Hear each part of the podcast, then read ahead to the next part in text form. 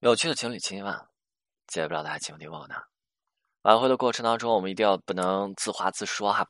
太多的人因为分手，他就丧失了和对方沟通的能力，聊天好像变得特别的无趣，交流哈每次都渴望快一点、快一点、再快一点，然后呢，然后把这个话题给它结束掉。有的人说，只是源于说两个人之间身份有转变了，分手了。确实，从男女朋友的关系退化到了可能连普通朋友都及不上的一些关系，这里存在最大的问题啊，就是恐惧。细细的思考一下，会不会害怕？害怕自己的挽回对象给你一些飞策，对吧？被动飞策，不回复你信息了。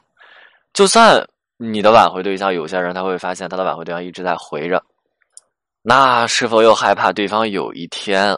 最后真的慢慢就不回复了，又或者害怕对方的拒绝，害怕关系进一步被推远。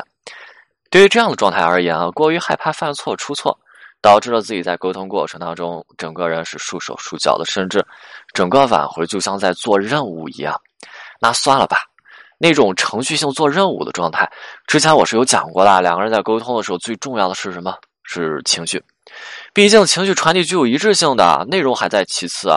而每次当你蜻蜓点水的跟对方聊天沟通的时候，那种渴望急速结束战斗的那种状态，你的恐惧、你的小心翼翼、你的不自然，这些东西通通是能够传递给你的情感对象，对方是能够感知到的。一次两次还好说，但是每次都是这样子，对方发现哦，我的男朋友、我的女朋友怕了我了。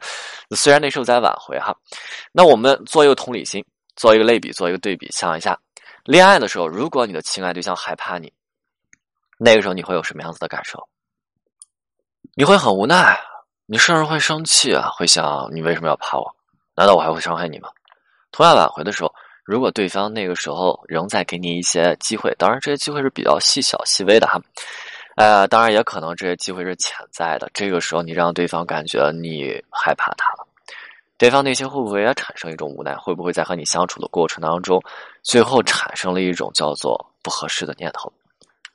就像有这么一个男生啊，他无论是传递正能量，还是以事件为基础进行沟通，还是最后的合理化，全部都是在自话自说。无论女生是否回复，无论女生说什么样子的内容，全部永远在说着自己的东西。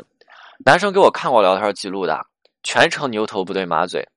比如说，男生今天找女生聊个天儿，对吧？男生说了个东，那女生就对你讲这个东，我进行。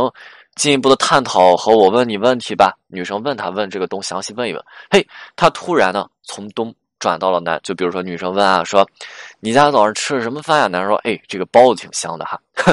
那问题就来了，这样的情况持续下去，女生是不是就不愿意再回复他了，或者说不愿意再跟他说话了？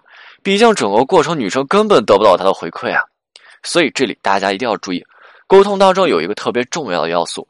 当对方回复的时候，对方是否存在啊？对方是一定存在需要被你满足的潜在需求。那无论这个需求是要得到你的认同，是负面情绪需要得到疏导，还是一些别的什么东西啊。所以挽回的时候，沟通一定要做到有针对性的应答。注意，这里是一个应答，有针对性的应答。那些我刚才讲到的说自话自说，你会发现持续一段时间，对方就不再想对你进行回复和沟通了。同样的哈。如果你进行合理化的时候，自话自说，你会发现说，你跟对方讲那些有的没的，去跟对方沟通那些，去跟对方提那些情感问题，如果就这时候合理化，你还自话自说的话，这个叫做什么？自我，是不是完全跟合理化的初衷相违背了？合理化要做的是认同和理解，是你会发现说，是我们要合理化之前我们的行为，是要让对方理解我们的。这个时候，如果你自话自说。对吧？你会发现那成什么情况？牛头不对马嘴，在跟对方在这掰扯呢，那完蛋了，直接暴露了你仍然自我的本质。这就是为什么很多人的案子做不下来的一个重要原因所在，也是挽回第一个阶段的禁忌。注意哈，千万不要自话自说。OK，今天内容就到这里，我们清酒，我们下次再见。